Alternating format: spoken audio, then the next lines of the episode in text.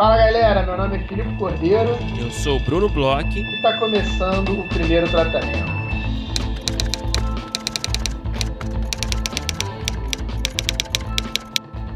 Fala, Brunão! Tudo bem? Olá, senhor Filipe Cordeiro. Tudo bem comigo? Tudo bem com você? Tudo ótimo, Brunão. É, curtindo aí a repercussão do nosso último episódio escutei e curti.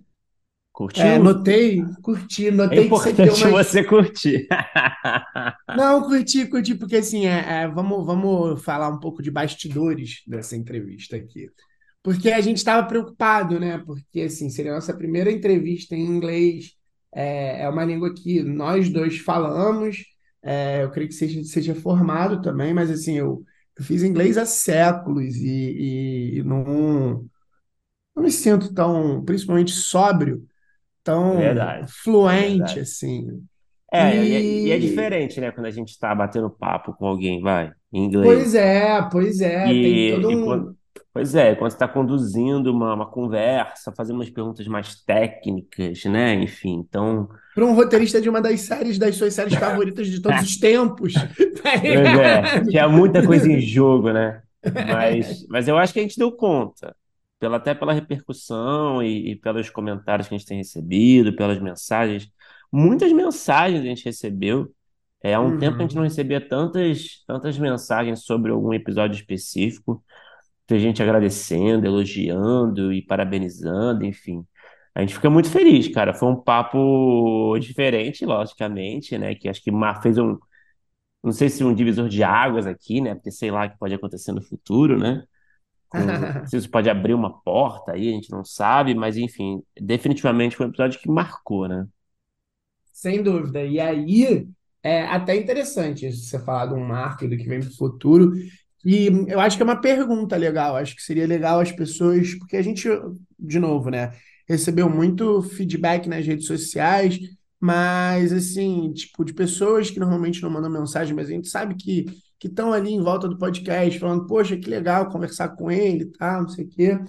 E aí, uma coisa que eu queria perguntar para o nosso público é se é, curtiram a entrevista em inglês. Depois a gente, a gente já fez, né? A gente mandou o- a transcrição para todos os nossos apoiadores. E depois a gente fala um pouquinho mais, porque também a gente vai fazer uma forma de dublagem para que todo mundo possa é, ouvir esse conteúdo, porque é isso, né? A gente faz um podcast para o nosso público aqui. E mesmo nas entrevistas internacionais que a gente possa vir a fazer, e essa que a gente acabou de fazer, a gente se preocupa muito em conversar com o nosso público. Tanto que até foi uma Uhum. entrevista que a gente fala, né, sobre greve nos Estados Unidos e outras coisas, mas a gente sempre tentou fazer o paralelo com as diferenças, né? Como é que é lá para a gente olhar para o nosso mercado. Então, isso continua sendo o nosso foco e sempre vai continuar sendo e atender todas as pessoas. Mas eu queria perguntar, queria que a galera pode mandar assim por e-mail, no primeiro tratamento podcast, arroba gmail.com, ou então nas nossas redes sociais, que é primeiro tratamento. Se vocês querem mais entrevistas, a gente tem aí talvez mais um contato que eu acho que é bem interessante, mas por enquanto eu acho melhor a gente não falar nada, até porque a gente está testando, está vendo como é que funciona. É, a gente teve ontem eu nem eu cheguei, eu nem cheguei a falar com você, mas ontem eu chequei, né, os nossos nossos números. Foi um episódio é, fora da curva. Ele é um episódio que deu bastante é, é, público, né? Muita gente escutando. Uhum. Mas eu achei que ia ser um pouquinho ainda mais fora da curva. Acho que talvez a questão da língua tem, é um episódio que a gente está com muita gente que deu play, mas muita gente que terminou. É, é- talvez vai ser um dos maiores episódios do ano, com certeza. Uhum. Mas é, ainda assim eu achei que ainda ia ser um pouquinho mais, e principalmente deu para notar isso. O número de plays em relação ao número de pessoas que terminam, ele é um pouco menor o percentual do que o comum. Então talvez essa coisa da língua tenha afastado. Então acho que é legal a gente perguntar, que é o que a gente sempre faz aqui, né, para o nosso público, o que, que eles acharam. E se querem mais, é, eu acho que a gente também vai testar como é que vai ser com a dublagem, né, Bruno? Porque foi complicado fazer. Hoje, já que a gente está falando aqui de, de bastidores, vamos abrir né, os bastidores, a gente nem fez cabeça direito. Foi complicado, foi difícil ler, se ler nas perguntas, é. numa tradução do inglês para o português da mesma pergunta que a gente fez. É, cara, não, foi uma experiência inusitadíssima, né? A gente gravou esses dias uma dublagem, né? Como o Felipe falou, a gente lançou um episódio em inglês original, a gente lançou uma transcrição em português, né, de texto é, para os nossos apoiadores através da Aurelo. E agora a gente vai lançar também um episódio aberto de áudio é, dublado da nossa conversa. É, no caso, a gente, enfim, somos nós, né, dublando as nossas, nossas vozes, né, o que é mais natural possível, claro. É, e a gente chamou, claro, né, quem que poderia dublar o grande Will Arbery, é, que a gente poderia chamar, né, que tem uma relação, uma parceria muito grande com o primeiro tratamento. É ele, claro, Guilherme Petri, o nosso terceiro nosso integrante, né? O quinto Beatle, né? Então a gente chamou o Petri para fazer a voz do Will Arbery, para dublar o Will Arbery. É... E, pô, ele fez um belo trabalho, né? Dentro do possível, claro, porque não é fácil. Mas a gente, enfim. É isso, né? A gente vai lançar na próxima semana, Felipe? É, a gente vai lançar no início da próxima semana. Não uhum. vai ser o episódio quarta, né? O episódio de quarta Sim. já foi. Vai ser um episódio especial. É. Segunda-feira, é, tudo certo, já está no ar. A gente só tem, teve um problema, um, um pouco mais de dificuldade de edição por conta disso, né? Que a gente falou. Ler ali, fazer uma espécie de tradução da tradução é uma coisa que foi complicada. Então, logo na semana que vem, a galera que é, tá curiosa, que quis escutar aí o episódio do Will, mas sentiu né, dificuldade por conta da língua, que é mais do que normal, a gente vai ter esse episódio dublado. E, cara, é, eu falei que eu curti e tal, assim, não só a repercussão, eu curti muito o episódio também. Assim, Pô, foi muito legal, o né, Will, O Will é um cara muito gente boa, eu, eu, eu senti que ele tava muito disposto, assim, a contar as coisas. Ele tava, e... afim, tava afim de jogo, né? É, ele tava, tipo, a gente, a gente tava até meio preocupado, o que que podia falar, o que que não podia falar. Ele, não, vamos falando, tal, assim, não teve nenhum momento que ele é, ficou em dúvida, pensou no que falar. Ele foi, pô, muito aberto, muito, Sim. muito, e ficou uma muito coisa gente que... boa, assim. Né? Total. É... E, e, cara, achei legal também que ele se mostrou muito interessado, assim, no nosso mercado, né? É. De entender como é que são as coisas aqui, né? A gente conversou, fez alguns desabafos também, né? Confessa, né? É, sobre, enfim, né, o nosso mercado em geral. E, e o cara estava afim de ouvir também, né? Eu acho que para essa, essa galera também é, acaba, acaba sendo informação, né? Uma informação que eles não têm tanto acesso, né? Como é que funciona o mercado aqui no Brasil, é, para os roteiristas, enfim. Foi muito legal, é, foi um grande prazer. É, a gente fez perguntas de fãs, a gente fez, né, no caso a gente, né, sendo, sendo fã. Foram 100%, 100 perguntas de fãs. A gente fez pergunta como colega, como fã, fez pergunta dos ouvintes, e enfim, a gente conseguiu ali informações que eu, por acaso, nunca, que eu, por exemplo, nunca tinha ouvido é, em nenhum lugar, né, ele falando ali dos bastidores, da, por exemplo, da morte, né, do personagem tão importante ali na na última temporada, né? O, o, processo, o raciocínio por trás, né? Do, da escolha, da escolha né, do episódio. Que mataram em determinado momento, né? Que muita gente achou um pouco cedo, um pouco brusco, enfim. É, claro, né, de forma positiva. É, então, acho que foi muito proveitoso. Eu acho que vale mais um agradecimento à Mariana Tesh, é, que fez essa ponte com o Will. Ela estudou com, com o Will é, no, lá no programa Fulbright, né, nos Estados Unidos. É, então, ela fez, se disponibilizou a fazer essa ponte, a gente super agradece mais uma vez. E, é isso, né? Agora, o que mais a gente tem de, de para falar aí de novidade? Cara, Bruno, a gente tem uma novidade super legal. A gente tem uma, uma novidade que é, envolve um pouco da nossa mídia, né? É, o Grupo Marieta, que também é um super parceiro do podcast, está abrindo um novo laboratório. A gente já falou bastante sobre os laboratórios deles aqui, eu já fiz o laboratório deles, é, e eles estão abrindo um novo laboratório de projetos de podcasts.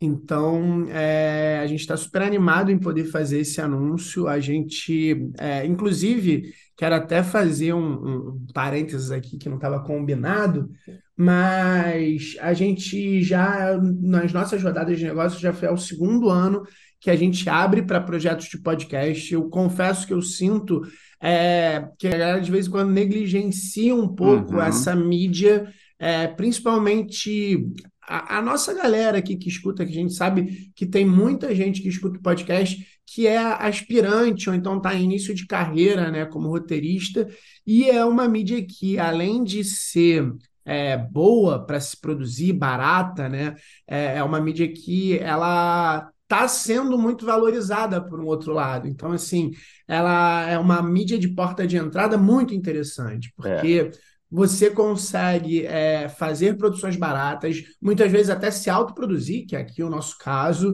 É, além disso, tem produtoras, né? A gente já trouxe é, a B9 aí nos, nos, nos, nas nossas rodadas, tem produtoras buscando material, buscando, tá? Tem é, serviços aí de streaming de podcast novos chegando no mercado.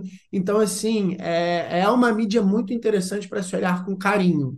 É, fora Total. que eu aqui, como é, podcaster e ouvinte, eu acho que é uma das mídias que, se bobear, hoje em dia eu escuto mais.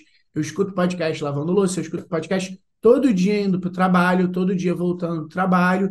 Então, assim, é, é capaz de eu, é, em termos de hora, obviamente, que é mais audiovisual, para, você vê um tempo, você vê um filme, você vê uma série que é uma coisa enorme, mas dia a dia, talvez, tem dias que talvez eu vá trabalhar e volte e não, não assista nada demais, no máximo um jogo de futebol, foi o caso, sei lá, de ontem. Mais um podcast eu estou escutando todo dia.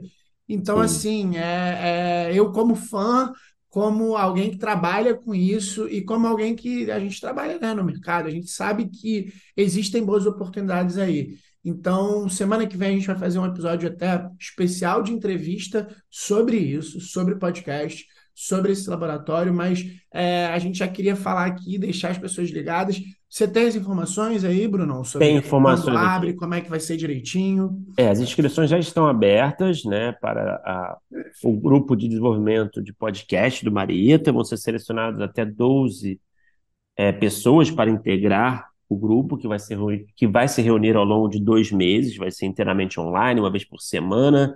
É, serão aceitos todos os tipos de projetos de podcast, entrevista, mesa redonda, podcasts narrativos, de storytelling, de ficção, não ficção, monólogo experimental, educacional é, e diversos outros formatos. É, enfim, as inscrições estão abertas até inscrições gratuitas até o dia 27 de agosto. É, vai lá no site do Projeto Marieta, confere lá tudo direitinho. É, o Márcio Andrade é o coordenador do grupo, que a gente vai conversar com ele semana que vem aqui no podcast. Foi um papo bem legal que a gente já gravou. Enfim, é isso. Eu, eu reforço tudo isso que o Felipe está falando. Sou um consumidor de podcast, tenho meus projetos de podcast, sei que o Felipe também tem. Uhum. É, Felipe acho que tem projetos mais de não ficção, né? E uhum. eu tenho mais de ficção, né? Mas é, eu acho que é um formato, uma mídia é, talvez mais acessível de produzir. Eu acho que tem todo um, um, um mercado aí também interessado nesse tipo de conteúdo. E, e eu acho que a galera tem que olhar com mais. Né? Total. É, total. Mas com certeza me parece ter uma liberdade maior mesmo, né? Pelas uhum. características da mídia, é, até em comparação com o audiovisual, né?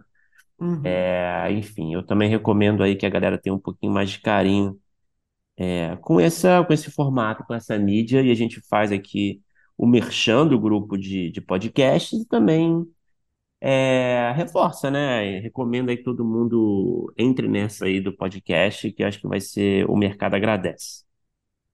É, Brunão, por último aqui, é só fazer mais um, um lembrete, a gente publicou aí essa semana é, os dois consultores do nosso PTC Lab desse ano, né? A gente vai ter aí a Carol Garcia o Del Cardoso, a Carol é, fazendo consultoria dos projetos de comédia, o Del fazendo consultoria dos projetos de drama. Nos próximos dias a gente também vai começar a publicar os professores, a gente tem masterclasses, e é legal falar até sobre as masterclasses, que eu não sei se a gente chegou a comentar ainda isso, mas todo mundo que se inscreve no PTC Lab pode assistir as masterclasses, porque assim, os outros encontros eles são para as pessoas que estão participando do laboratório mesmo, né? As masterclasses são para todas as pessoas que se inscreveram. Então fiquem ligados aí nas nossas redes sociais, a gente tem colocado todas as informações ali. Em breve, né, ensino aí de agosto, dia 3 de agosto, a gente abre as inscrições, então só para fazer esse lembretezinho antes da gente entrar no nosso convidado de hoje. Exatamente. Convidada. Convidada. No nosso convidado de hoje. Exatamente. Na próxima semana a gente vai falar bastante aqui do PTC Lab, né? As inscrições abrem dia 3 de agosto, então semana que vem vai ser o último episódio antes da abertura das inscrições. E aí a gente vai falar todos os nomes direitinho, falar em detalhes, como é que faz para se inscrever, o que, que é, o regulamento pede, como é que vai funcionar. Então fique ligado aí. E agora vamos falar da nossa super convidada de hoje. A gente teve o prazer de conversar com a Tainá Muringer, Tainá foi roteirista da série de True Crime, famosíssima e super, super importante, o caso Evandro. Também foi roteirista da série Seguidoras. Também escreveu é, o longa Três Tigres Tristes. Tris, caí, caí no trava-língua. Quarto isso aí, quarto isso aí. Também. Não vou cortar mesmo, vocês não, estão não. ouvindo sem cortes. Também também escreveu longa Três Tigres Tristes. Ela também roteirizou uma temporada do podcast Projetos Humanos, que é o mais escutado do Brasil, enfim. São diversos gêneros, diversos formatos, diversos projetos. A Tainá tem muita experiência aí como roteirista e a gente pôde perceber isso na conversa com ela. Foi um papo super informativo, foi divertido também, né? um bate-papo, daqueles bate-papo assim de gostosos, né? Podia eu ter adorei. uma né, para acompanhar. Ela adora suspense, eu me senti super atendido na conversa. Sentiu contemplado, né? É bom se sentir é. contemplado. É... Cara, o papo foi demais. tem uma hora que eu achei que, beleza, vou sair daqui, vou deixar você um papo, vou dar uma volta, vou passear com os cachorros. Mas, mas foi realmente um papo muito especial. Vamos ouvir, porque foi bom demais.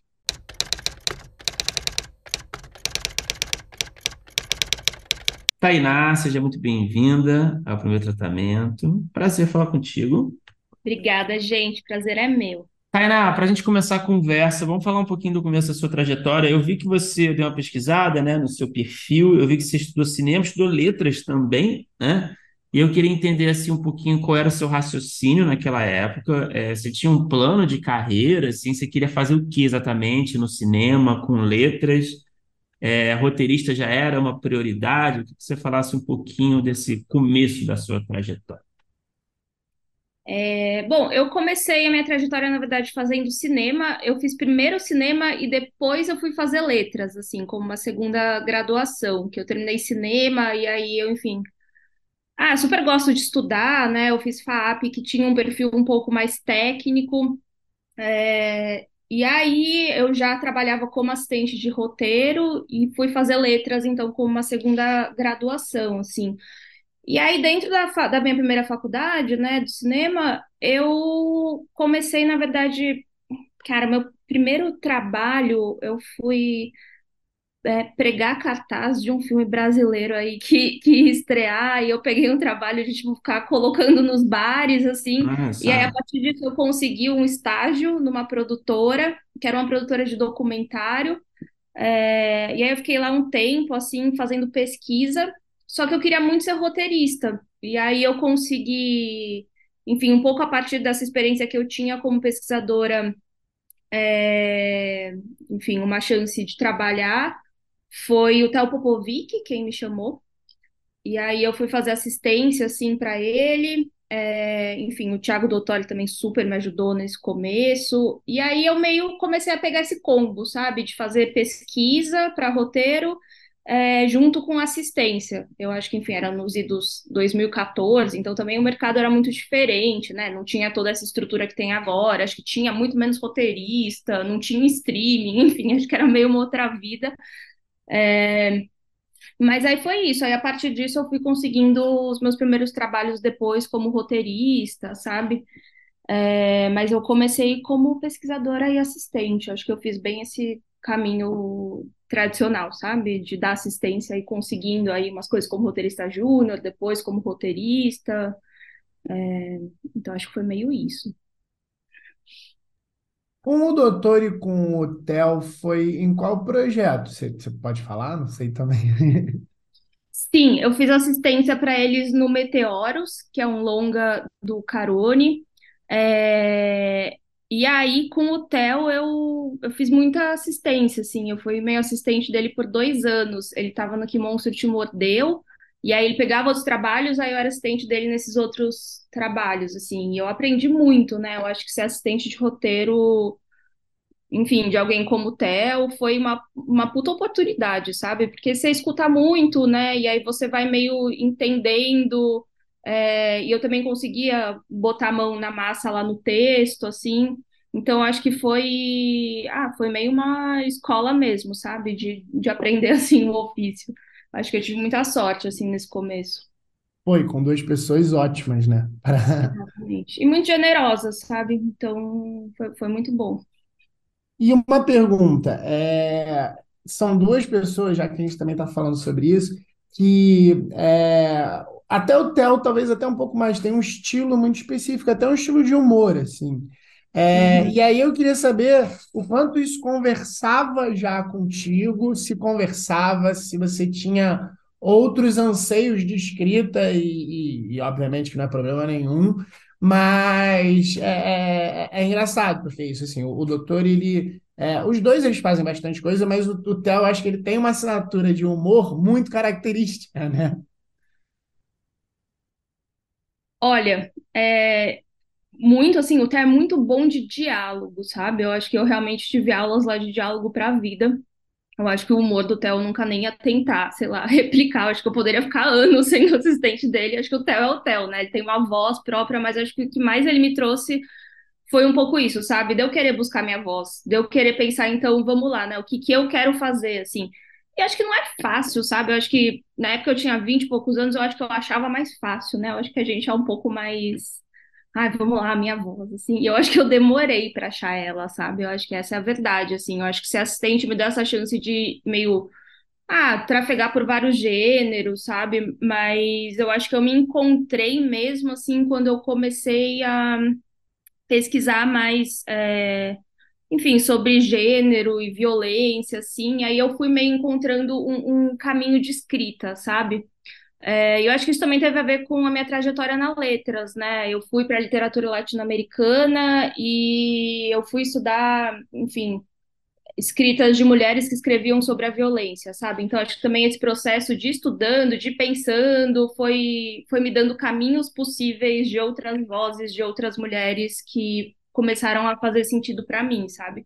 Mas eu acho que foi, foi um caminho longo, né? Eu acho que é muito difícil, assim, da gente encontrar o que, que a gente quer fazer, e eu acho que na época tinha mais, talvez até mais espaço, sabe, para tentativa e erro, né? Porque acho que era um mercado um pouco mais informal, assim. É, eu acho que hoje, enfim, acho que também tem, né? Na verdade, eu acho que só é diferente. Acho que a gente só tem aí um outro é, desenho de mercado, sabe? Eu acho que eu pensando, eu começo a me sentir velha, assim.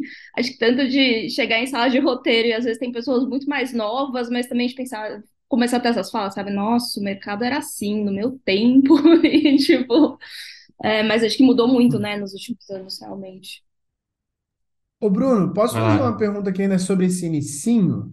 vai lá. É, e uma outra dúvida que eu tinha também sobre essa tua primeira e a segunda resposta, até essa parte final, é sobre essa sua segunda graduação, é, o quanto fez ou faz diferença, porque assim, é, é engraçado porque é muito próxima, mas a gente conversou com poucos roteiristas que fizeram letras. A gente, eu, eu lembro de um ou outro, eu não sei se o Bruno lembra de muitos, mas é, imagino que, que tenha feito alguma diferença.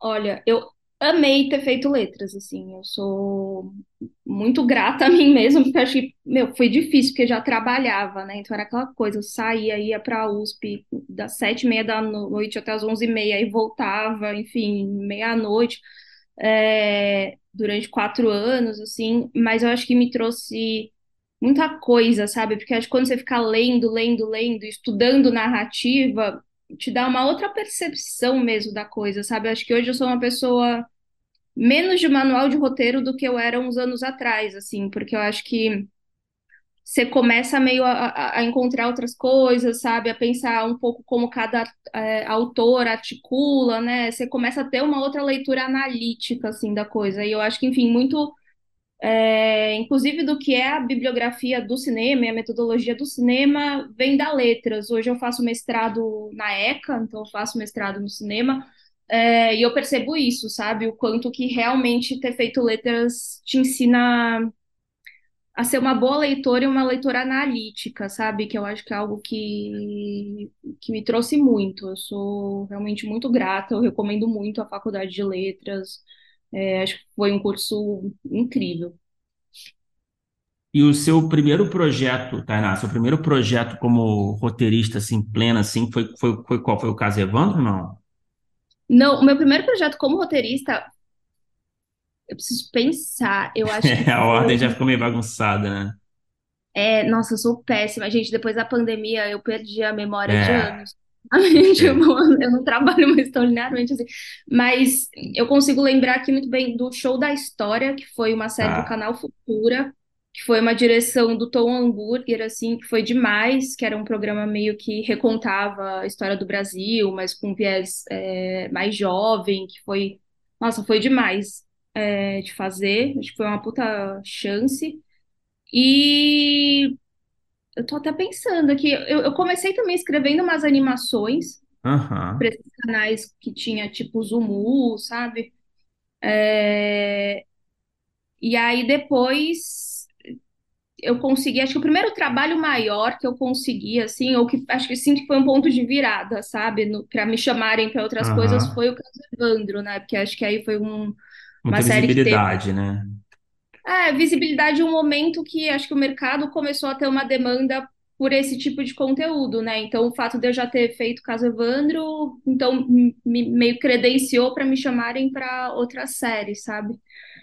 E, e, e como é que foi para você? O true crime era uma coisa que você já consumia como público? Você tinha essa, é, já tinha esse hábito? Já foi, né?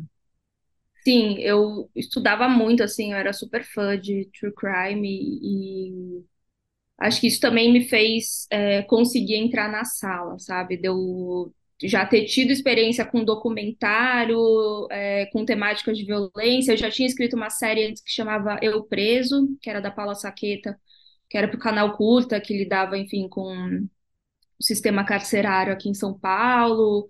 É, então já era um campo assim que me interessava, que eu estudava, que eu consumia muito, eu vejo muito é, esse tipo de conteúdo. E aí, enfim, quando eu entrei no caso Evandro, eu um pouco já trazia essa, ah, esse, essa vontade, sabe, de escrever. E, e- mas, mas como é que foi assim essa coisa do desafio de fazer um projeto como esse, que era uma, uma adaptação, né, de um podcast para um produto audiovisual, né, dentro de uma linguagem de documentário também, que, enfim, parece que você também se interessa há muito tempo já pelo documentário também, né? É, mas como é que foi essa coisa dessa adaptação, assim, em termos de, de dificuldades, de desafios talvez não previstos? É, o que que você pode falar assim desse bastidor? Eu acho que foi uma série, assim, eu acho que deu certo porque a gente teve uma sala longa, é, a gente fez pela Glass e a Maíra que é a CEO da Glass, eu acho que ela tinha realmente uma visão, assim, sabe? De que, olha, true crime é um gênero que vai emplacar, vamos lá, vamos fazer isso direito. Então, ela deu, acho que, todas as condições, todo o suporte e um tempo de sala bastante extenso, assim. A gente ficou, sei lá, não lembro mais, entre seis e oito meses, Nossa, e com uma mesa. Com pessoas que traziam olhares diversos, né? Então tinha o Arthur Warren, o Ângelo Defante, a Lud Naves, que vinha muito da ficção, né? É, no começo o Matos Tadeu também. Então eu acho que um pouco foi essa coletividade e esse tempo que fizeram com que a gente tivesse, sei lá, essa chance de ficar experimentando, de entendendo, sabe? De chegando até a narrativa, né? Porque eu acho que foi muito importante porque a gente realmente não sabia tão bem como fazer no começo, né? Acho que agora a gente discute muito mais estrutura de true crime, a gente foi entendendo, mas acho que tinha, era uma primeira experiência, assim. E o Ivan estava muito junto no começo. É, ele foi, enfim, muito importante, né? Ele ficou com a gente, sei lá, acho que umas cinco semanas em São Paulo, diariamente, indo lá, explicando pra gente o caso, tintim por tintim. É, então a gente já tinha uma pesquisa assim gigantesca e a partir daí aí a gente foi pensando, tá, vamos lá, mas muito extensa, né? Assim, tinham muitas horas de podcast, acho que 60 horas, e a gente precisava fazer lá oito episódios, né? Então, tipo, vamos lá, dentro disso, o que que é a nossa narrativa, sabe? O que que entra, o que que sai, assim, o que que é o nosso foco? E aí a partir disso, vamos lá, quais são as nossas viradas? É, mas assim, ter um bom material para você conseguir achar isso é, é ouro, né? Era um, era um trabalho, então, mais de sintetizar esse volume grande de material e enquadrar numa, numa estrutura, é, uma narrativa mais assim, né? Digamos, sei lá, é, acessível ali, né? Acho que sim, pensar também em audiovisual, né? Porque no podcast você tem a voz de um narrador, que é uma coisa que ajuda muito. A história tá lá também no como ele conta, na voz dele, e aí no audiovisual você não tem isso. Então vamos lá, como é que a gente conduz essa, essa narrativa, né? Que imagens que a gente tem, como é que a gente torna isso instigante de outra forma. Então acho que era também muito esse exercício de linguagem, que eu acho que é um pouco é, comum para qualquer adaptação que você faça, né? Agora, é engraçado, a gente estava até falando aqui que eu acompanhei a sua mesa lá é, no Frapa no passado, que era uma mesa de podcast, e é engraçado que você tem um caminho que ele é um pouco diferente do que a gente está até acostumado. Tem muita gente que é, começa no podcast, podcast é, um, é uma mídia mais barata, é uma mídia que as pessoas às vezes é, conseguem até se autopublicar, como a gente aqui, né? E é, vão, por conta dos podcasts, para o audiovisual. E você começou a trabalhar com o Ivan, pelo que eu acho que me lembro, é, na série audiovisual e depois foi para o Projeto Humanos, né, para as outras é, é, temporadas, para outra temporada. É, Altamira, não foi? Isso. E aí, fazendo esse, esse caminho contrário. Aí eu queria saber que é engraçado, a gente já conversou com algumas pessoas até sobre só roteiro de podcast, ou então como é que foi migrar de um para o outro, mas assim, é, ter essa experiência antes no audiovisual e ir para o podcast depois é uma coisa que eu, que eu acho que raramente a gente vê aqui. E aí, como é que foi também, se foi desafiador esse, esse costume para conversar com essa outra mídia? Olha, sim, porque é uma outra mídia mesmo, sim, né? Mas eu acho que no Projeto Humanos é muito é um projeto muito autoral do Ivan, sabe? Então, de alguma forma, eu eu seguia muito a linha dele, né? E, enfim, e, e ia sempre trocando com ele, assim. É, mas eu quis muito fazer porque eu era muito fã, né, do projeto Humanos, assim, ainda sou. E era um puta caso, sabe? E aí, para mim, que gosto disso, assim, era uma oportunidade realmente de vamos lá, mergulhar desde o dia um, junto com o Ivan, né? Vamos é, achar narrativa, sabe? Era um, me parecia um, um ótimo desafio e eu acho que foi, assim, acho que aprendi muito. Vi o quanto que é difícil, porque acho que tem uma coisa que quando você tá lá direto, é, e, e, era muito violento, né? Altamira, assim, é um caso pesadíssimo, o assassinato de crianças, o Estado falhando em muitos níveis, assim. Então, eu acho que foi o projeto que eu mais senti o peso, sabe, do que eu estava fazendo. E até uma coisa que eu conversava com o Ivan, assim, que ele falava que quando ele estava fazendo isso, ele só via comédia, sabe, depois. Eu fiz isso ainda na pandemia, então, tipo, eu acabava e, gente, eu zerei as comédias românticas, assim, na pandemia. Eu vi todas, assim, dos anos 80 até hoje, você me pergunta qualquer uma, eu vou ter visto, porque eu, eu, eu, sabe, era realmente uma coisa que eu não conseguia sair, vamos lá, ver mais um true crime, não, assim, eu queria ver o oposto disso. É... Então, eu acho que foi um grande desafio, sabe, nesse lugar, eu acho que até uma discussão super importante da gente ter, né, sobre amparo, saúde mental, é, enfim, como escrever esse tipo de coisa. Eu acho que é uma discussão que agora também está vindo, né? Mas que eu acho que eu senti muito peso, assim, disso. E agora, inclusive, a parte disso, né? Faço terapia, yoga, enfim. Aí fui achando minhas formas de, de trabalhar com isso para também separar o que, que é, é, a dor de outra pessoa que eu tô lendo daquilo que eu tô sentindo, assim, acho que foi um longo também percurso, né, nesse sentido, mas até fugir da sua pergunta, né, que você perguntou disso de migrar para o podcast, eu acho que é isso, eu vi um, um, um desafio super interessante. E eu acho que tem outros exemplos, assim, né? A Lud Naves, por exemplo, foi escrever também o Crime e Castigo. Acho que a Carol Pires é uma puta roteirista que trafega muito entre os dois, assim. E eu acho que para um roteirista é muito gostoso escrever podcast. Acho que não importa em que momento de carreira você tá, né? Porque é muito o texto lá. Então, eu acho que é uma super oportunidade sempre, assim. E eu acho que eu muito. Cara, eu escrevo ficção, eu escrevo documentário, eu escrevo podcast, sei lá, eu quero escrever um livro em algum momento, sabe?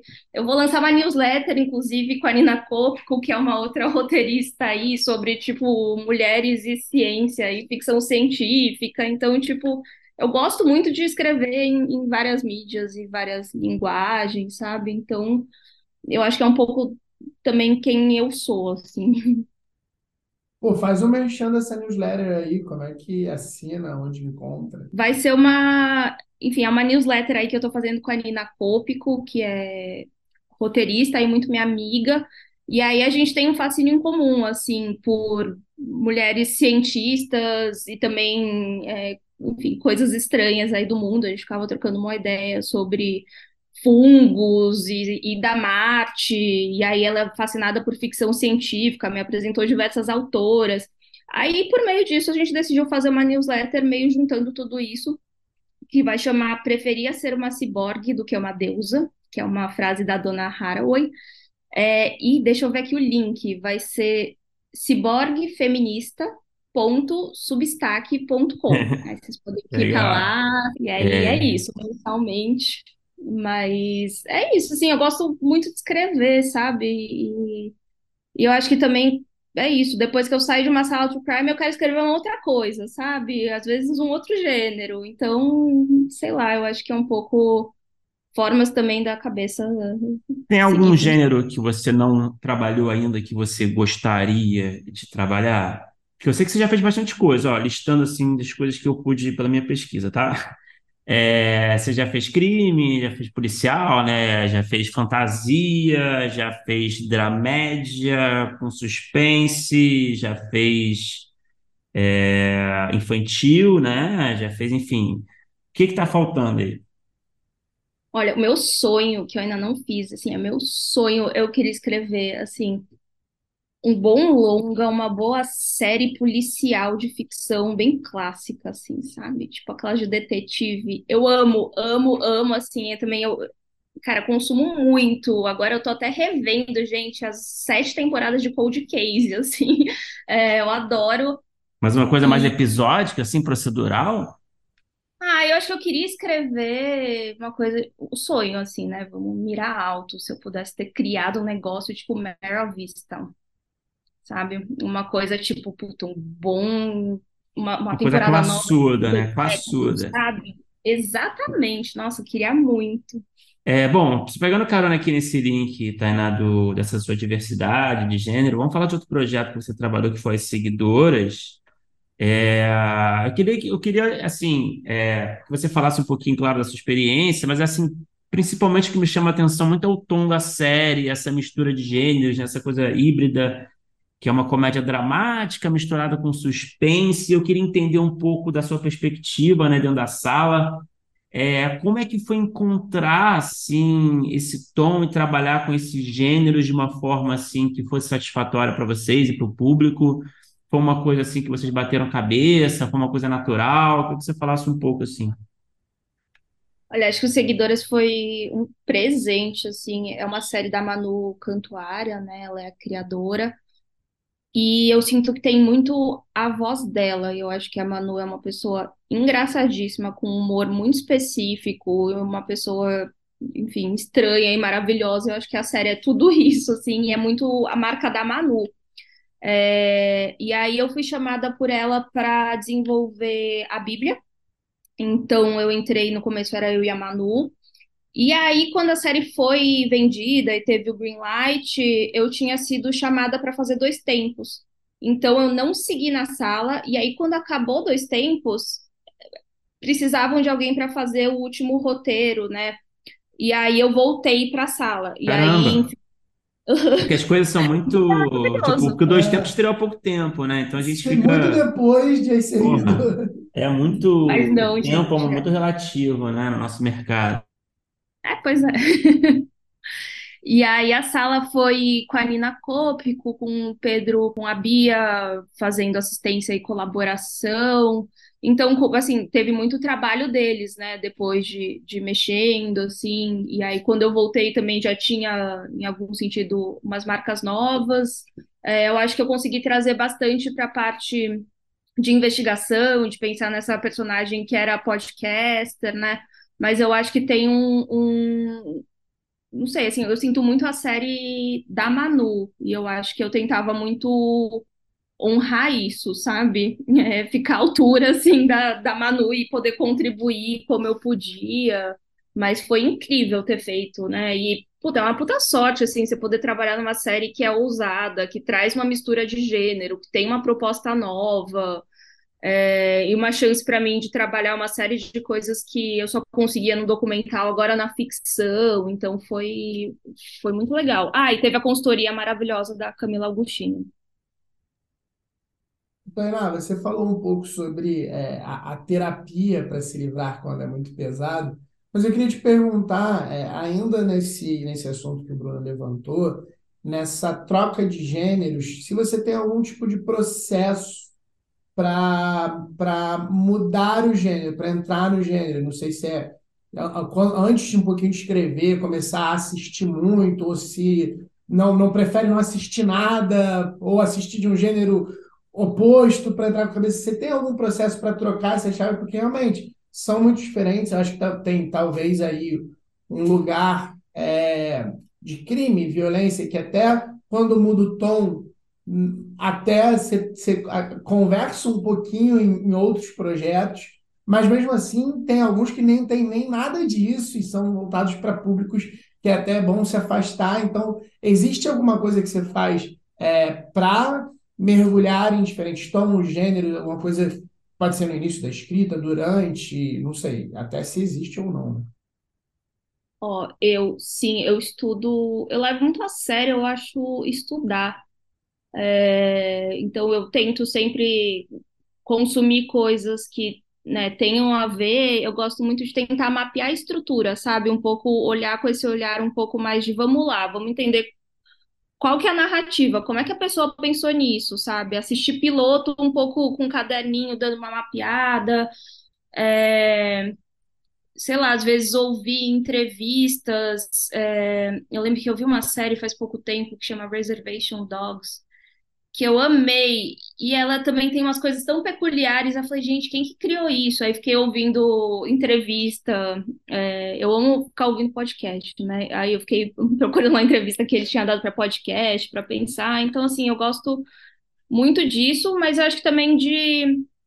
Outra coisa que eu tento muito, que eu acho que é super importante, porque eu acho que quando a gente é roteirista é muito fácil do nosso trabalho virar nossa identidade, né? Da gente também sair, vai pro bar, ficar falando sobre isso até duas da manhã, sabe? E aí em algum lugar parece que a gente tá, tipo, sempre trabalhando. Então eu também tento muito é, separar um pouco isso, sabe? Então, assim, gente, eu dou muito valor para horário comercial, sabe? Eu tento à noite falar de outras coisas, eu tenho um combinado, é, inclusive com o Ângelo, que é o meu companheiro aqui de tipo, a gente chega em casa, a gente fala 15 minutos à noite de trabalho, e aí a gente vai cozinhar, falar sobre outra coisa, sabe? Que eu acho que são coisas super é, importantes, porque senão a gente nunca desliga o cérebro. E eu acho que também quando a gente nunca desliga o cérebro, a gente não tá vivendo, a gente não tá tendo outras experiências, que são coisas que são muito importantes, né? Então acho que eu tento sempre dosar um pouco um.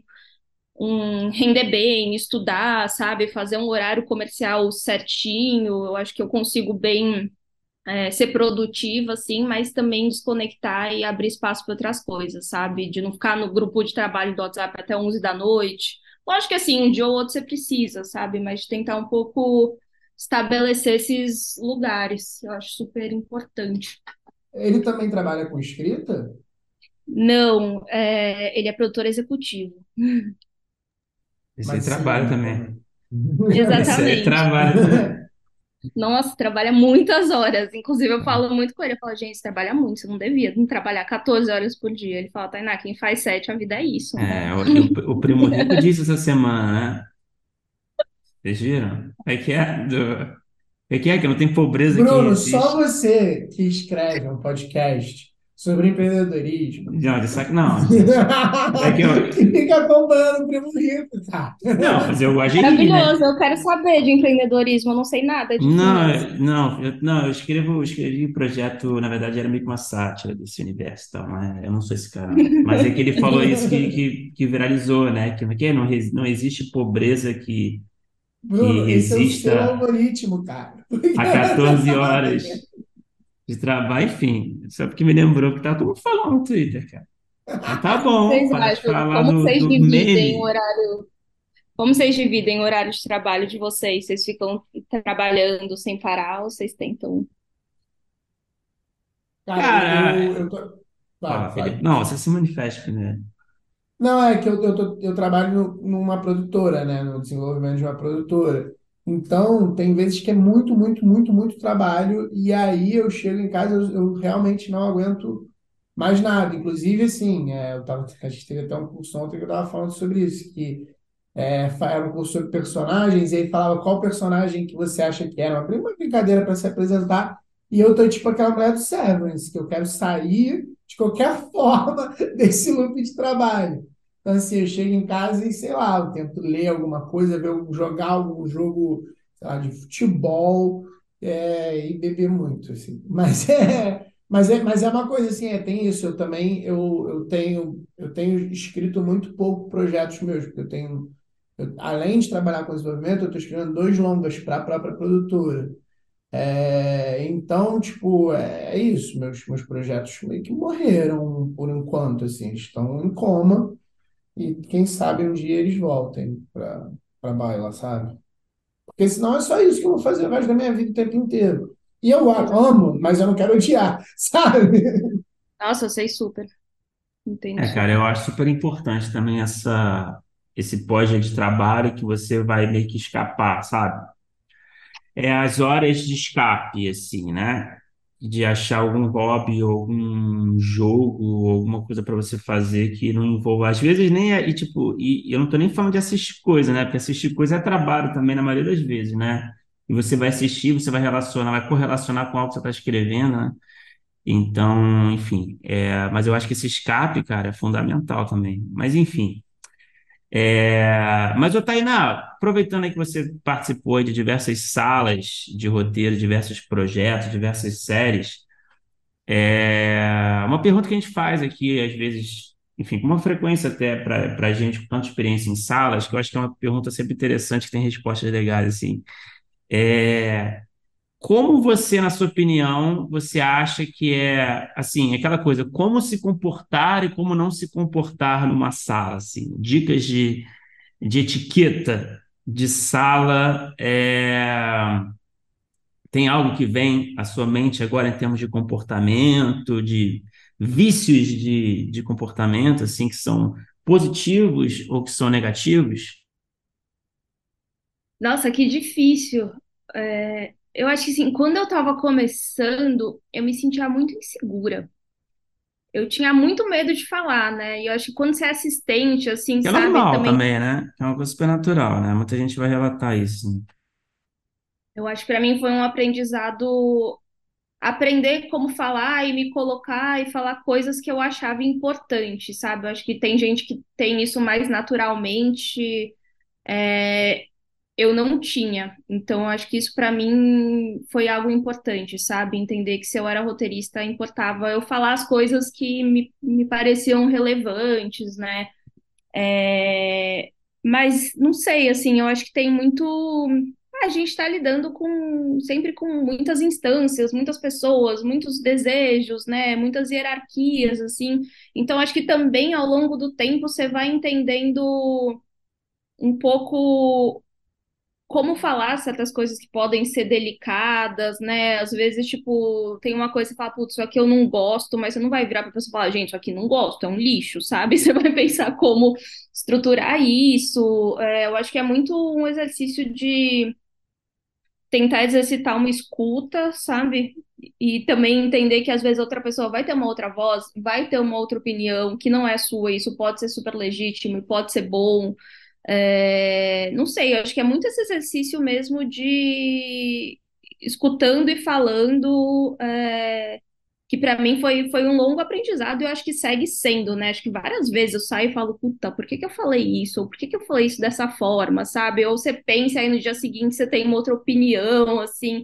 Eu acho que é um pouco tá aberto para escutar, para falar e depois também para pedir desculpa. Você falou da forma errada ou mudar de opinião, sabe? Acho que é um pouco se manter aberto. É, porque sala de, de roteiro é isso, né? E para ser boa, ela precisa de diversidade, pluralidade, diversidade de ideias, de vivências, enfim, experiências. É, mas eu acho que uma coisa também que me incomoda bastante, acho que cada vez mais, assim, acho que eu tenho menos paciência, é quando você tá com um homem você é cortada. Eu acho que isso às vezes rola, sabe? Tipo, você tá numa mesa assim, é muito roteirista homem, e aí, tipo, sempre é quem fala mais alto, e vamos lá, e fala, e fala, e fala sem parar, sabe? E aí, tipo, às vezes eu tenho que, meu Deus, calma, como que eu falo? Mas aí também eu fui aprendendo a falar isso, sabe? Tipo, ó, vamos lá, gente, vamos deixar também as mulheres falando, assim.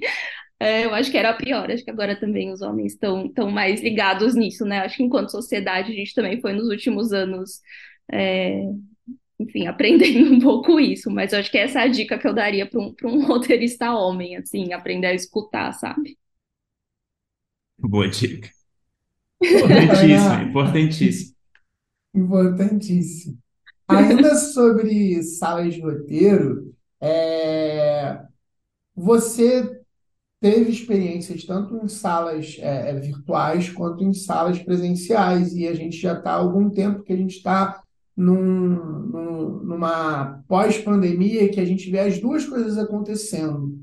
E aí eu queria saber se você tem é, algum tipo de preferência, algum tipo de, sei lá, um modelo híbrido, porque também já havia acontecendo, que também me parece até interessante, mas se você, durante assim, a sala, durante os dias, e até isso que a gente estava conversando também, né, dessa, dessa carga de trabalho, como é que você acha que funciona melhor uma sala? Presencial, virtual? E até essa questão da carga, eu acho que pode até conversar um pouco também. Olha, eu na pandemia eu não aguentava mais, assim, tudo que eu queria era sair de casa e ir para uma sala presencial, né?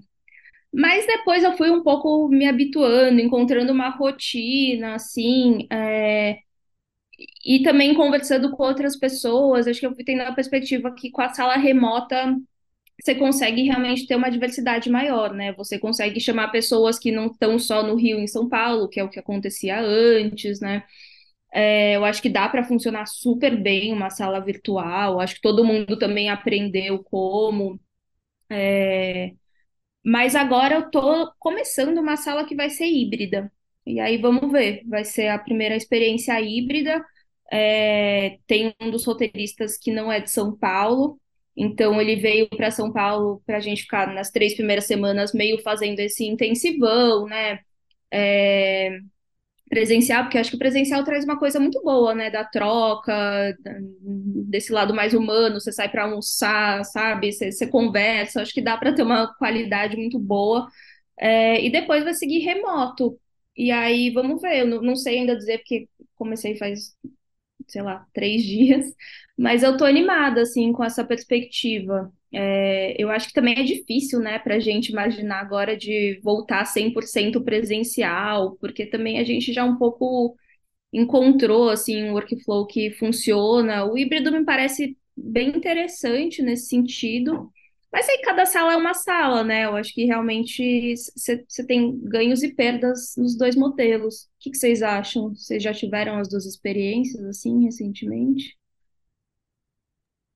Cara, minha, eu tive uma sala longa, é, que foi totalmente remota, que funcionou bem, assim. É, também nunca estive numa sala 100% presencial, então, mas é, assim, claro, né, eu entendo o que você está falando, sinto também que essa conexão acaba, acaba ficando mais objetiva às vezes, né? É porque é isso, né? Não tem muito um small talk, né? Não tem muito um essa coisa do almoço também, não tem muita essa conexão, mas eu acho que em termos de processo, me parece ter funcionado muito bem. É, eu, eu, eu até acompanho mais pela produtora essa parte quase mais de supervisão e às vezes entra um pouquinho, principalmente no início tal. Mas é, recentemente a gente lá, né, é, a gente tinha uma sala que era só para ser é, totalmente virtual, né?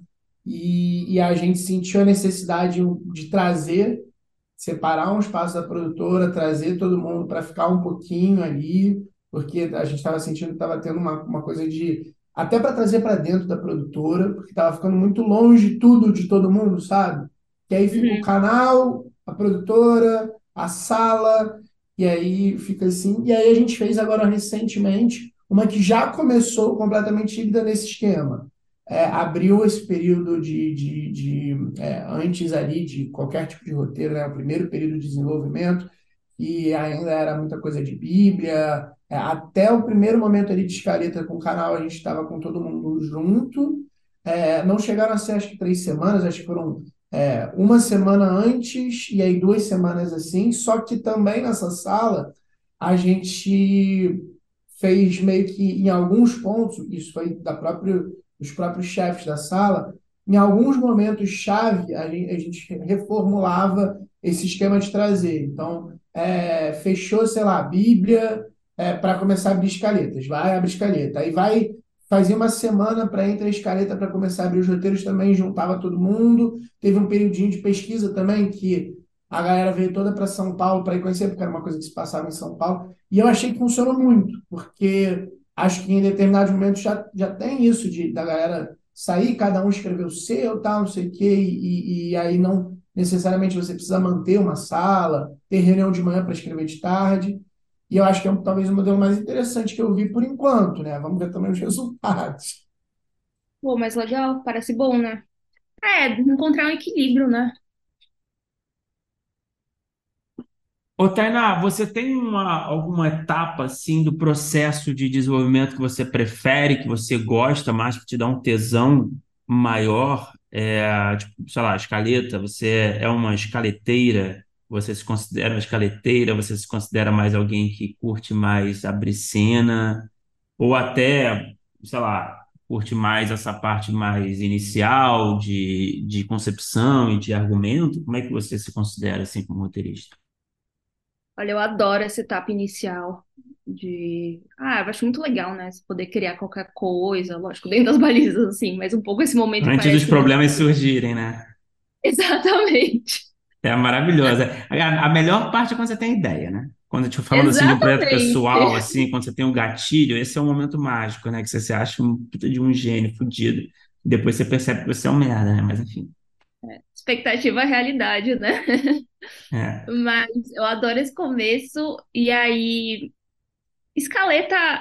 Ai, eu, eu sou uma pessoa que acabo mudando às vezes escaleta, sabe? Eu faço escaleta e aí na hora que eu vou abrir a cena, é tipo, ai, mas acho que eu errei aqui, isso aqui fica melhor, assim. Então, é, eu, eu gosto muito depois de abrir roteiro, eu acho muito, muito legal, porque parece que você vai descobrindo coisas novas, sabe? Ou tipo, nossa, não Mas sabia que essa realidade, desculpa, só, só para aproveitar, essa realidade de sala, de tal, que a escaleta já foi meio que debatida antes, né? Imagina tem uma rigidez maior, né?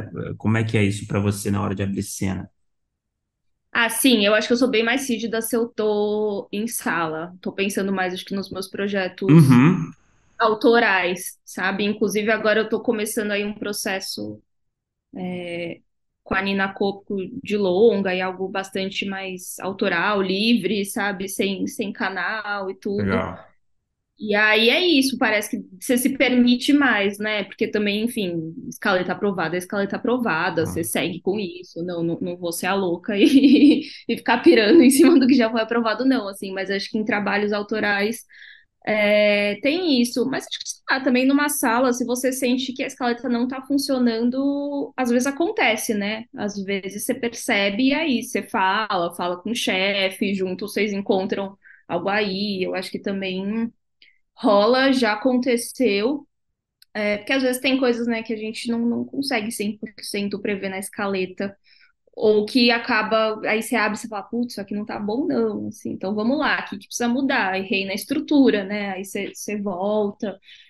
É, Mas sei lá, eu acho que um pouco quando você está escrevendo e você vai descobrindo coisas novas, eu acho que isso também é muito legal, sabe? Eu, eu adoro, assim, eu, eu, eu gosto muito de tentar escrever, assim, e abrir coisa. Eu acho que, ah, né, a gente é roteirista, acho que é a parte gostosa, assim, quando a gente consegue escrever. Ô, Tainá, agora eu quero aproveitar é, que você falou que curte um gênero de polici... um gênero policial e o, a gente, o Bruno, ele gosta muito de comédia, a gente conversa com muitos roteiristas de comédia, e eu adoro policial. E o Bruno, ele sempre faz a festa dele, ele tá com a galera de comédia aqui. E eu queria conversar contigo um pouco sobre o gênero. Eu queria te perguntar, é, inclusive assim, mas até nos projetos pessoais, é, se tem alguma fonte que você costuma é, ir para procurar histórias, se você é aquela pessoa que espreme o sangue do jornal, se é a literatura. E aí eu também queria é, saber, é, e aí já é um, um pouco de comentário, assim, você falou muito, você falou sobre Mare, e, e eu acho que tem algumas outras séries que elas são muito interessantes quando elas te pegam num lugar que é, elas parecem passar muita realidade desse cotidiano policial. Acho que hoje em dia talvez seja o que me interessa mais, ou que parece que também está fazendo mais sucesso. E eu também acho que tem um outro lado que, é, como é um gênero que é, é muito estabelecido e muito antigo, às vezes a gente vê muitas séries que parecem é, não cópias, porque não são, elas são super originais, mas parecem que elas estão dentro de um universo que é do policial, sei lá, do audiovisual, sabe? E que começa a se distanciar. E quando a gente vê, sei lá, uma série tipo Mare, uma série, sei lá, tipo é, True Detective, que também é um pouco diferentona, mas The Wire da vida, que a gente vê uma coisa que assim, a gente fala, caraca, é, às vezes é uma besteirinha ali do, pô, que a gente está vendo policial, a gente está acostumado a ver um durão, de não sei o que, não sei o que lá, mas ele tem família. Até, sei lá, The Bridge, que é uma série que eu estou vendo a norueguesa agora recentemente de novo é, que tem, que parece que passa uma coisa de que foge a esse, sei lá, gênero que a gente acostumou de Agatha Christie ao noir e que vira meio que uma camada em cima de uma camada em cima de uma camada, sabe? Que aí, de repente a gente está vendo uma coisa que, sei lá, é brasileira, mas parece uma cópia gringa, às vezes, sabe? Sim. Olha, eu já nem lembro mais da primeira pergunta, gente. Falei, depois da pandemia, minha memória. É, a então, primeira vou começar é pela. suas fontes, e aí a segunda é essa. Eu É, aproveitei porque quase nunca eu converso tanto sobre o gênero e É, tá soltei fazendo a, tá fazendo a sua festa, né? vamos lá, eu adoro também. Inclusive, cara, meu marido falou isso, que eu casei com alguém que não gosta de true crime, assim, tipo, aí tudo eu vejo sozinha. Série policial de ficção ele topa, mas assim, também, então pra mim é ótimo ter com quem conversar. É, mas, assim, acho que de fonte. Eu já fui muito a pessoa que ficava dando Google em crime, sabe? Às vezes ainda faço isso, acho meio legal, né? Pesquisar, assim. É, e até umas um, outras um. Twitter que é bizarro, mas é muito bom, que chama Crimes Reais. Não sei se você já viu, Já só vi, é ótimo, é ótimo. E ele conta muito bem, né? Com muitos detalhes. Assim, É bem mórbido, às vezes bem pesado, mas é muito bom. E aí, sabe, eu sei, tipo, puta, jornalista que cobre crime, assim, aí às vezes eu vou fuçar. É, mas eu acho que também Quando eu fui para letras e fiz o, o meu TCC, né, que era em literatura policial, assim, de mulheres e tal, eu fiquei muito estudando fontes, é, sei lá, autores que pensavam sobre isso, sabe? É, então, acho que também virou muito essa fonte de tentar pensar o gênero e o gênero como construção histórica, assim, né? Porque eu sou muito fã de policial, só que é um gênero que é muito machista. É, essencialmente, todo o estereótipo dele é isso, né? Um detetive homem branco que geralmente investiga uma mulher que morre, né? Então, o lugar da mulher no policial por muito tempo, né? Acho que no noir é, é ou a femme fatale que é uma mulher perigosa, que é a tentação do homem, ou ela é a mulher que está morta, né?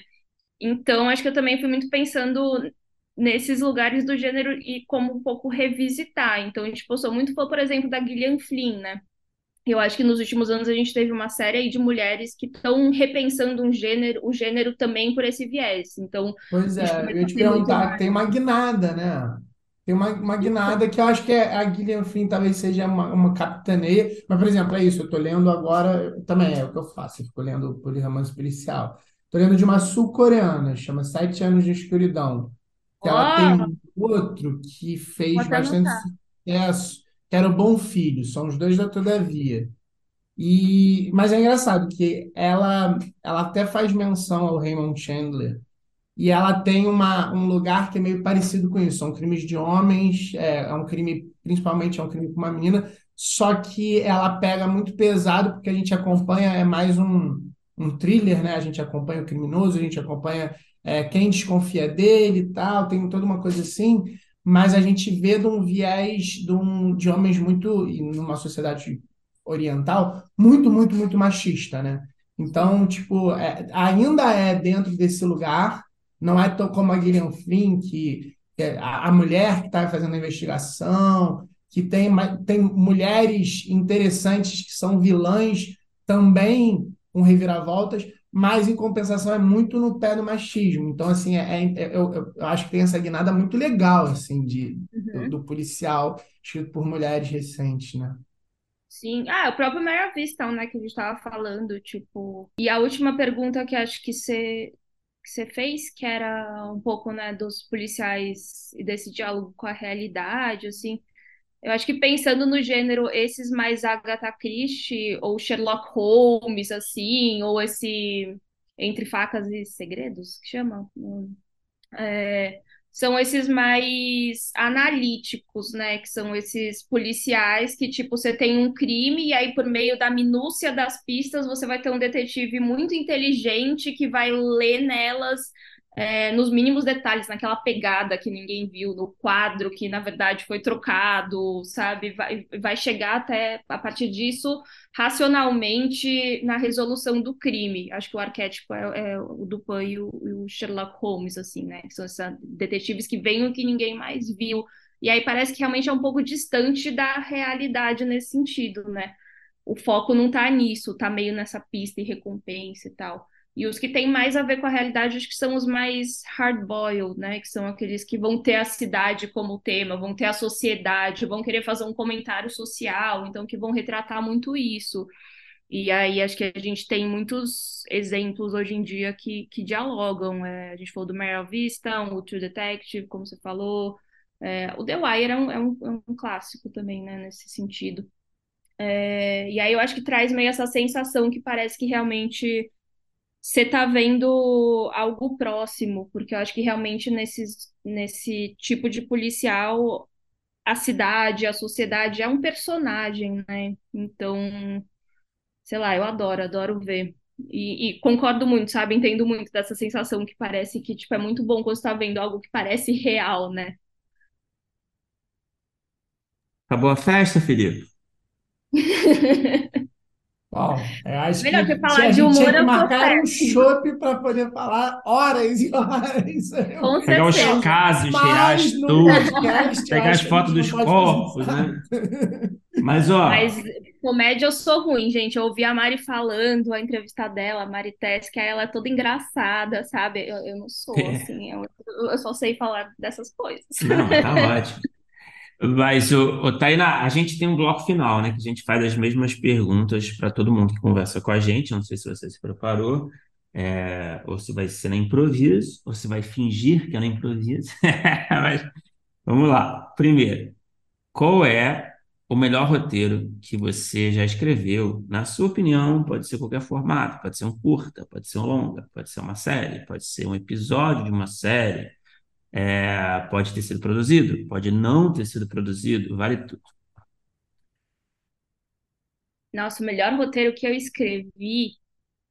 Olha, eu vou falar um que eu, que eu gosto muito, assim, num lugar meio sentimental, que é O Chão de Fábrica, que é um curta-metragem é, que eu coescrevi com a Nina Cópico, que dirigiu, é, e teve a colaboração assim maravilhosa das atrizes. Então foi um processo muito coletivo, veio baseado é, numa cena da Helena Albergaria no Latão, e aí, a partir disso a gente escreveu.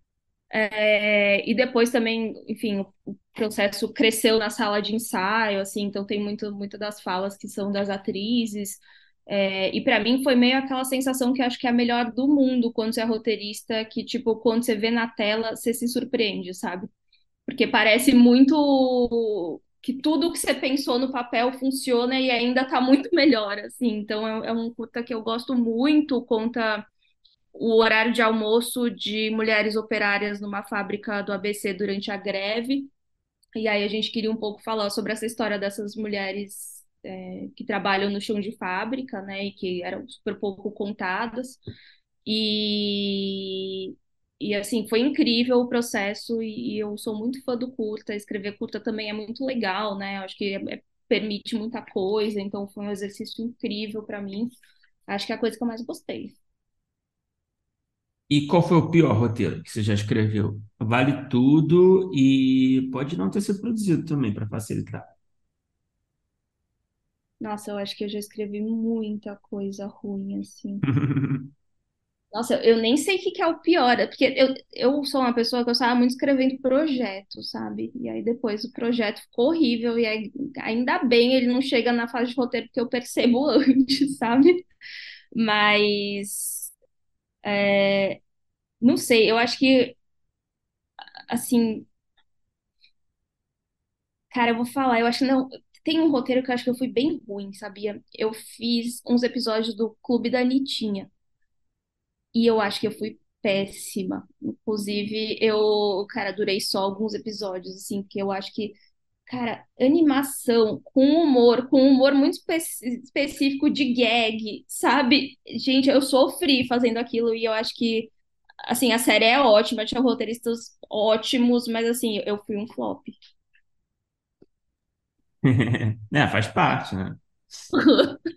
A gente aprende também, né? Porque no começo é isso, chamam pra coisa, uhul, e às vezes você cai lá e você fala, gente, eu não sei escrever realmente sketch, eu não sei escrever sketch, cara, não, não sei. Admiro muito quem sabe, de verdade, assim, eu adoro ver comédia, cara, eu sou muito fã e acho foda quem sabe escrever, mas eu não sou essa pessoa. Dramédia eu curti, adorei escrever, mas é uma outra estrutura, né? Eu acho que quando a estrutura é da piada, da gag, da sketch, nossa, Deus na Terra, eu não, não sei fazer isso aí, não. Ô, Tainá, e o que que você escreveu? Pode ser nacional ou estrangeiro, em qualquer formato. Quando terminou, você falou, poxa, eu queria ter escrito isso. Eu acho que você já deu uma resposta mais ou menos ali no meio. Não, você pode falar de novo, né, se for o caso, mas pode falar outra também, ou outras, umas duas, três opções. Mas quando você viu assim, de novo, qualquer formato, qualquer origem, o que que você viu e você falou, pô, eu queria ter escrito isso. Nossa, qualquer coisa da Gillian Flynn. Acho que eu queria ser ela. Qualquer coisa dela, eu sou muito fã. É uma, enfim, para quem não sabe, é uma autora. é, tudo dela, né, foi adaptado, acho, para o audiovisual, mas ela é uma escritora de crime e ela pensa muito sobre esse viés de gênero, assim. Eu sou muito fã dela. Então, qualquer coisa da Gillian Flynn. É, e para encerrar, Tainá, é, tem algum projeto pessoal seu está no topo da sua lista de desejo que você quer muito realizar algum dia? Claro, fica à vontade para falar quando você quiser, né? Pode falar de forma mais superficial. Olha, projeto pessoal. Eu tenho vários projetos pessoais, assim, mas eu acho que, ah, eu queria muito fazer um longa, sabe? Acho que um longa meu. Tem um que tá na minha lista interna, assim, de, de prioridades que eu pretendo escrever em algum momento. E é uma premissa meio estranha, assim, de uma mulher que volta à vida. Então, eu quero meio trabalhar com essas coisas um pouco com, uma estranheza de mundo, um pouco com ficção científica, um pouco com gênero de crime. Eu acho que esse seria meu sonho, assim, de projeto pessoal. Mas é aquela coisa, né? Vamos ver, esperar que a gente tenha bons editais aí para poder parar em algum momento e escrever com qualidade, porque escrever longa exige tempo, exige dedicação, mas acho que é isso. Tainá, muito obrigado por conversar com a gente. Foi ótimo. Obrigada a vocês, gente. Foi um prazer.